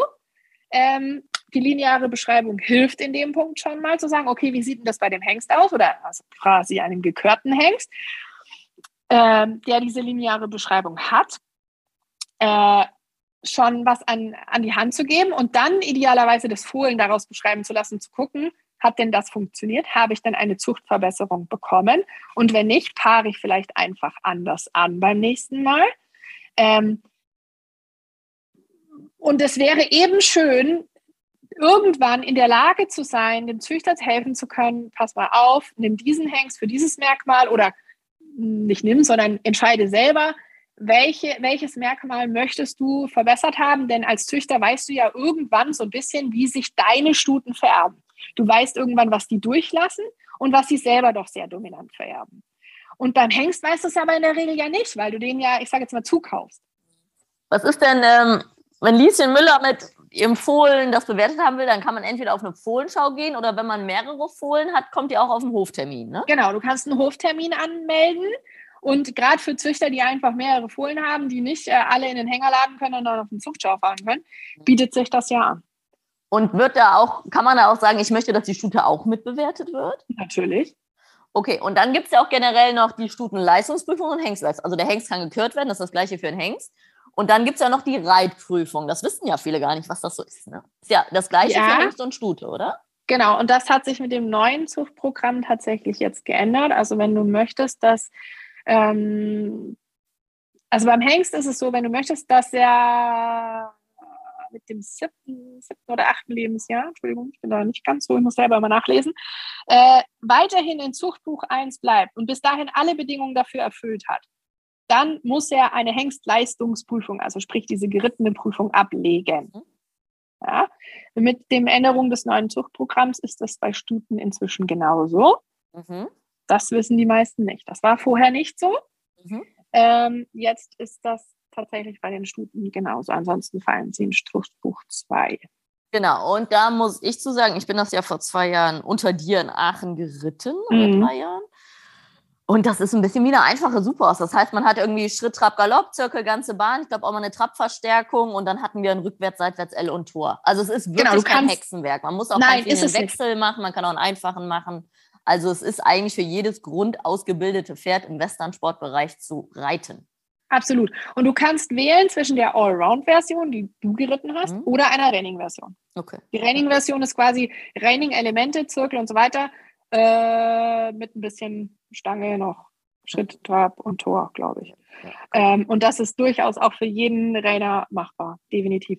Und es, es ist ja auch so, du hast ja nicht immer, ähm, wie jetzt unter dir, eine Stute, die komplett äh, durchtrainiert ist, sondern du hast ja ganz viele auch einfach Zuchtstuten auf der Koppel stehen, die jetzt natürlich nicht jeden Tag geritten werden ähm, und die, die denen trotzdem möglich sein muss, ähm, diese Prüfung zu bestehen, sage ich jetzt mal. Also es ist wirklich kein Hexenwerk. Ähm, Man könnte jetzt darüber streiten, ob diese Pattern so schön sind oder ob man die vielleicht mal bearbeiten will oder so. Das, da darf sich jedes Mitglied gerne selber dran beteiligen. Aber das, das ist wirklich eine schöne Sache, um die Pferde auch aufzuwerten, sage ich jetzt mal. Also äh, ich bin immer sehr, sehr froh, sehr begeistert und habe meine eigenen Pferde da auch alle durchgeschleppt, sage ich jetzt mal, um, um auch ähm, du hast nicht immer die Möglichkeit, wenn du später zu einer Zuchtstudie kommst. Ich bin immer sehr großer Fan von Eigenleistung. Aber gerade bei Stuten, die zum Beispiel irgendeinen Unfall hatten oder was auch immer, die einfach ähm, nicht mehr in der Lage sind, ihre Eigenleistung vielleicht früher unter, Bewe unter Beweis gestellt zu haben oder die, die sehr früh äh, zur Zucht schon gekommen sind und einfach keinen Trainer hatten, der sie trainiert haben, die kannst du dann mit ein bisschen Training definitiv noch dazu bringen, dass du sie ähm, da vorstellen kann. Aber es geht nicht, dass man sagt, die Stute hat drei Fohlen, die die und die Noten oder Erfolge haben und deswegen bleibt die in Zuchtstut äh, Buch 1? Nee. Also kann die Stute das über züchterische Leistung auch erhalten? Sie kann anderes über züchterische Leistung. Ähm, tatsächlich vom neuen Zuchtprogramm müsste ich jetzt selber nachlesen, aber ich bin der Meinung, ähm, da ist jetzt, das ist eigentlich ein großer Punkt, über den wir selber gefallen sind, dass sie es über Eigenleistung tun muss oder über Turnierleistungen. Aber da müsste ich tatsächlich jetzt selber nochmal nachlesen. das wäre ja mal eine Überlegung, ja. ob man sagt, weil wir haben auch ein paar alte Zuchtstunden, die reiten wir nicht mehr. Ne? Und die würden wir jetzt auch deswegen ganz ehrlich nicht anschieben. Ob man nicht sagt, die hat so gut produziert, die Fohlen haben so und solche Noten oder solche und solche Erfolge, dass man vielleicht dann sagen kann, über züchterische Leistung kann sie auch da bleiben oder so. Ne? Also definitiv selber in dieses Zuchtprogramm reingucken, was möglich ist und dann einfach bei solchen Sachen, die auffallen, wo du selber merkst, ist das umsetzbar, mhm. äh, tatsächlich äh, wirklich sich beteiligen an dieser Arbeit und sagen, wollen wir nicht, können wir nicht, ist das vielleicht nicht anders besser? Ähm, es ist immer so ein bisschen so, äh, ähm, dass das, lebt natürlich alles von der Mitarbeit der Mitglieder. Und, und genau. Ähm, ich bin da manchmal auch so ein bisschen äh, nett, freundlich, ketzerisch unterwegs und sage, du hast äh, was zu beanstanden, immer gerne, aber dann arbeite mit. Also ja, ja. dieser Verband ist seine Mitglieder und lebt auch von den Ideen und vom Engagement seiner Mitarbeiter. Ja, und das ist ja fast ja, Ehrenamt, ne? Auch bei dir. Ja. Also du musst ja nicht Zuchtrichter, um Geld zu verdienen, sondern um die Rasse nee. voranzutreiben. Ne? Geld verdient man da tatsächlich nicht mit. Nee. Äh, da, wenn ich zu Hause bleiben würde, hätte ich mehr Geld verdient dann zum Wochenende, definitiv. Also Geld ist da überhaupt gar kein Anreiz. Deswegen der Appell an alle Züchter, bringt euch ein, bringt eure Stuten, bringt eure Fohlen, lasst sie bewerten und helft einfach generell den Deutschen und auch der Deutschen Quarterhouse Association diesen Verband zu erhalten und zu unterstützen. Ne? Ja, denn, denn ähm, wir, wir brauchen natürlich diese Zucht für unseren Sport, denn der Sport lebt ja von der Zucht. Mhm. Aber wir, wir müssen gucken, dass auch dieser dieser Zuchtverbandsstatus, der kann ganz schnell flöten gehen. Ne? Und dann äh, hast du einen reinen Sportverband und das nützt dir dann aber auch nicht mehr richtig viel. Ne? Deswegen also sage ich immer nicht übereinander sprechen, sondern miteinander. Nein, miteinander. Genau. Und auch da der Appell, ähm, meine Motivation als Zuchtrichter, also wie jeder Richter bist du ganz oft, hast du keine Freunde und bist, bist immer der Depp. Und trotzdem mache ich es sehr, sehr gerne, weil du kannst Menschen damit helfen und sie sind dir wirklich dankbar. Und, und wenn sie, also ich bin einer von denen, der auch gerne das Angebot macht. Ich erkläre es dir nochmal en Detail. Das ist tatsächlich auf einer Fohlenschau nicht immer möglich, weil da in der Regel jemand hinter uns steht und auf die Uhr guckt und sagt, Leute, ah, weil klar, die anderen warten auch, die Fohlen werden krantelig oder sonst irgendwas, das ist ja mit mhm. Zeitmanagement verbunden und trotzdem in dieser kurzen Kommentierung wirst du der Sache überhaupt nicht gerecht. Also da, mhm. da muss ich auch mal die Lanze brechen für jegliche Zuchtrichter. Ähm, man darf sehr gerne danach zu, zu den Kollegen kommen und sie auch fragen, ähm, ob sie einem Kurs nochmal erklären. Das machen ich und meine Kollegen sehr gerne es muss einem aber auch klar sein, dass wir da wahnsinnig unter Zeitdruck stehen, dass wir mal kurz aufs Klo müssen, dass wir vielleicht auch mal kurz was uns in den Mund schieben müssen. Ähm, dass es aber jedem von uns wirklich um, um, um das Ding selber geht. Uns geht es um die Pferde. Und die Leute sind dir so dankbar, wenn sie wissen, wie sie dieses diese, dieses System, sage ich jetzt mal, benutzen können für sich, für ihre Zucht, für ihre Weiterentwicklung. Und allein auf den Hofterminen ist es immer wieder schön, zu Zeiten von Corona, wo es nur Hoftermine gab, haben die Pferde natürlich, äh, die Leute Pferde rausgezogen aus ihren Stellen, die hätten sie nie auf eine Zuchtschau gefahren. Und dann hast du denen mal erklärt, was für wahnsinnig geniale Tiere sie da haben und sie waren ganz überrascht. Der Gros der Leute gesagt, ich hätte nie auf eine Zuchtschau gefahren. Um Gottes Willen zeigt dieses Pferd, dass sie, dass sie auch wissen, was sie da haben. Also vielen ja. war das gar nicht bewusst. Ist halt leider, in der Warmblutszene ist ja ganz normal. Da musst du auf die Eintragung und so. Das ist ja bei uns alles ein bisschen anders, ne? Ja, sehr schön. Gut, dann kommen wir. Ich glaube, wir könnten noch drei Stunden weiter quatschen. Aber das sprengt dann doch den Rahmen. Wir kommen zu meinen äh, berühmten Abschlussfragen. Ähm, Im ersten Teil habe ich die tatsächlich vergessen durch den Abbruch der Technik. Was wollte die kleine Nina immer werden? Ah, oh je, die, die, kleine Nina. Die kleine Nina wollte nie Pferdetrainer werden. Also nie stimmt nicht, irgendwann dann schon mal. Ähm, ganz zu Anfang ähm, wollte ich tatsächlich Grafikdesigner werden, weil ich kann ganz gut zeichnen. Ähm, und dann habe ich mich für Fotografie entschieden. Also ich bin ja mehr so der Kreative, wie man, das merken die meisten relativ schnell. Ähm, und es hat mich aber äh, zum Pferdetrainer gebracht durch Irrwege und ich bin sehr, sehr gerne Pferdetrainer. Genau, das wäre nämlich meine zweite Frage. Was würde die große Nina der Kleinen sagen, was sie geworden ist? Mach das genauso, geh diesen Weg mit den Irrungen, Wirrungen und ähm, du wirst immer Freude an dem haben, was du, was du tust. Und ähm, es gibt ja so Leute, die sagen, mach das, was du gerne machst, dann musst du keinen einzigen Tag in deinem Leben arbeiten. Äh, jeder von uns weiß, dass das so nicht stimmt. Aber es macht die Arbeit leichter, definitiv. Das stimmt. das stimmt, auf jeden Fall. Dann, wenn du ein Pferd wärst, wie würdest du gern leben? Ähm, wie würde ich gern leben? Ehrlich gesagt so wie hier bei uns auf dem Hof. Das ist schon ziemlich cool. Also ähm, tatsächlich ist es wichtig, dass die Pferde eher das Training und die Arbeit und das Turnier als Bespaßung sehen. Als Hobby quasi. Ja, sehr gut. ähm, und jetzt die große Abschlussfrage. Was ist für dich Horsemanship? Oh ja, Horsemanship ist für mich, wenn sich der Mensch auf das Pferd einstellt und es so akzeptiert, wie es ist und damit versucht klarzukommen. Gut. Ja, vielen Dank. Also super interessant, auch diese ganzen, man merkt, dass du sehr viel Fachwissen hast, Fachjargon hast, dich wirklich fortgebildet hast, bist ein bisschen kleiner Wissensterrier, nenne ich die immer. Ja?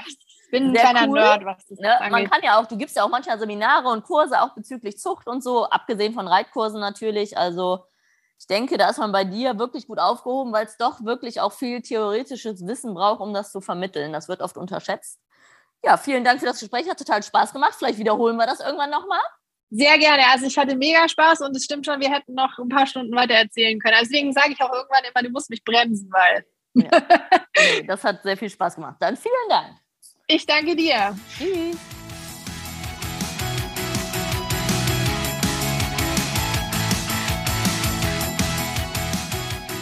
Hey, ich hoffe, du fandest diesen Pro Horse Talk genauso interessant wie ich. Wenn du noch mehr Infos brauchst, schau doch einfach mal vorbei auf meinen Seiten bei Instagram, Facebook oder unter leckebusch.com. Thanks for listening. Pro Horse Talk.